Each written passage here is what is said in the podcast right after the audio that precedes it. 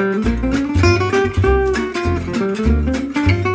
hello, hello. How are you doing today? Welcome to the latest Walk and Talk Level Up episode, the all English version of Fluency Academy's podcast series.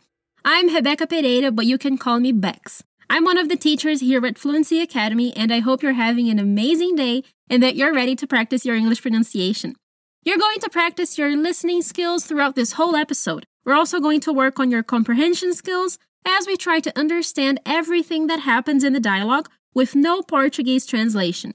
And of course, you will work on your speaking and pronunciation by repeating everything in the dialogue.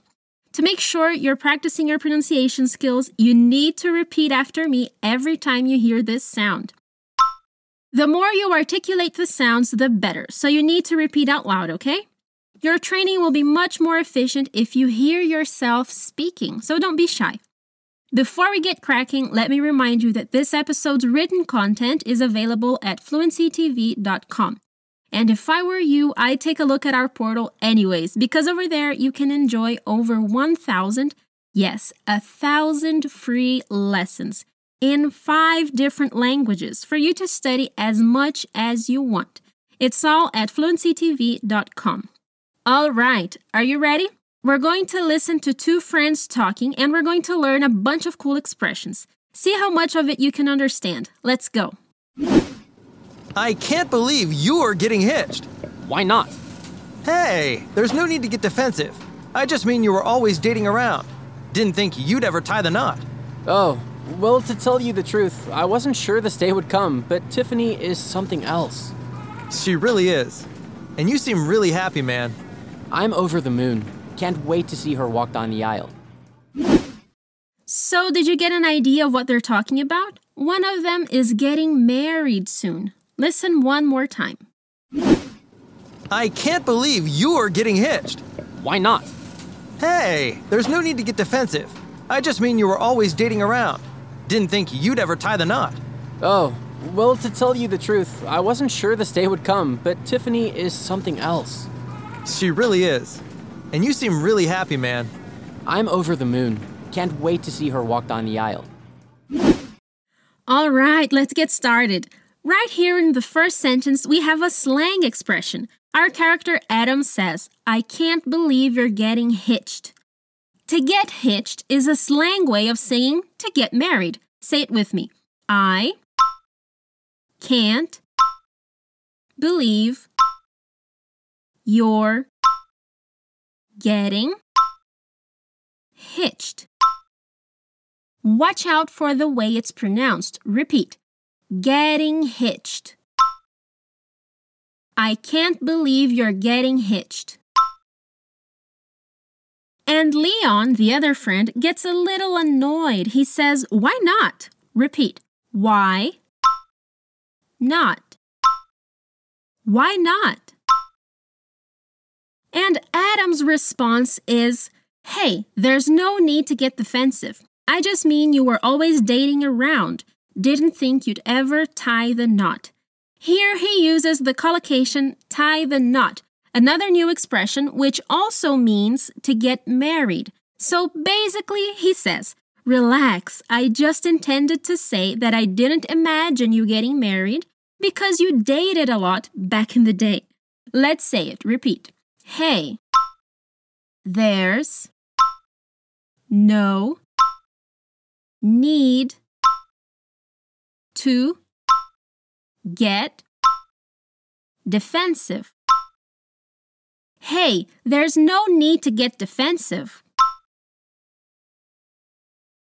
I just mean you were always dating around. I just mean you were always dating around. Hey, there's no need to get defensive. I just mean you were always dating around.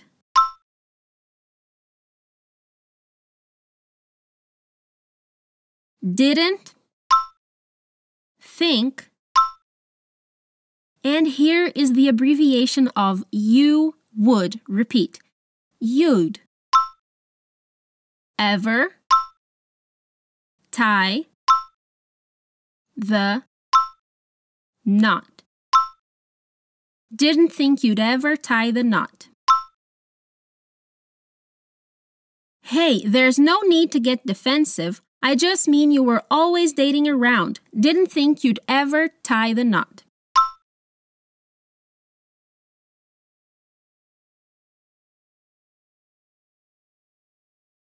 Very good. That was a long one. And now Leon calms down. He says, Oh, well, to tell you the truth, I wasn't sure this day would come, but Tiffany is something else. The expression we will see here is another cool one, which is saying that a person or a thing is something else.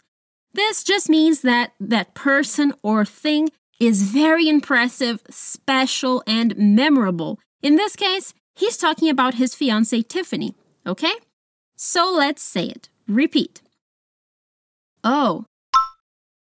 Well. To. Tell.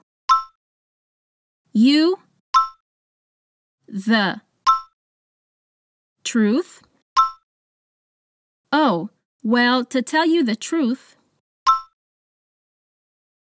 I wasn't sure this day would come. Oh, well, to tell you the truth, I wasn't sure this day would come.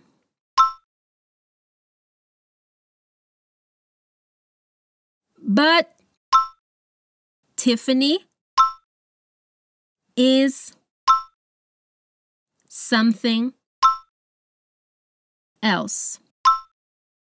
Oh, well, to tell you the truth, I wasn't sure this day would come, but Tiffany is something else.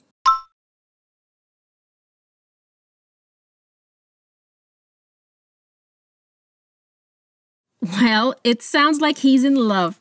So Adam answers, She really is, and you seem really happy, man. Oh, what a sweet answer. Repeat it with me. She really is. And you seem really happy. Man. She really is. And you seem really happy, man. And for our last part, Leon concludes by saying, I'm over the moon. Can't wait to see her walk down the aisle. There are some interesting details here. First, when he says he is over the moon, that means he is intensely happy. He is feeling amazing. And the other thing here is the expression can't wait. When you say you can't wait for something to happen, it means that you are feeling some good anxiety, that something awesome is coming and you want it soon. So it's a really good thing. Are you ready to say it? Come on, repeat. I'm over the moon. I'm over the moon.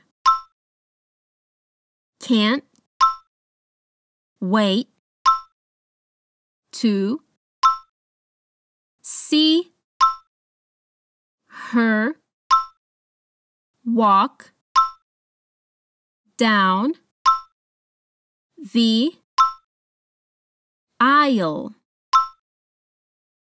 Pay some extra attention to the pronunciation of this word. Aisle. Repeat. Aisle. I'm over the moon. Can't wait to see her walk down the aisle. Very good. That last word, aisle, is pronounced in a pretty simple way, but the spelling is quite different. I really recommend you take a look at our portal to check it out. And that was our last sentence. Let's listen to the dialogue one more time. I can't believe you're getting hitched. Why not? Hey, there's no need to get defensive. I just mean you were always dating around. Didn't think you'd ever tie the knot. Oh, Well, to tell you the truth, I wasn't sure this day would come, but Tiffany is something else. She really is. And you seem really happy, man. I'm over the moon. Can't wait to see her walk down the aisle. So, did you like all those new expressions? I'm really glad you made it to the end of the episode. Remember to check out fluencytv.com for more free content and more information about the terms and expressions you saw on this episode. I hope you're having an awesome day and week. Take care. See you next time. Bye.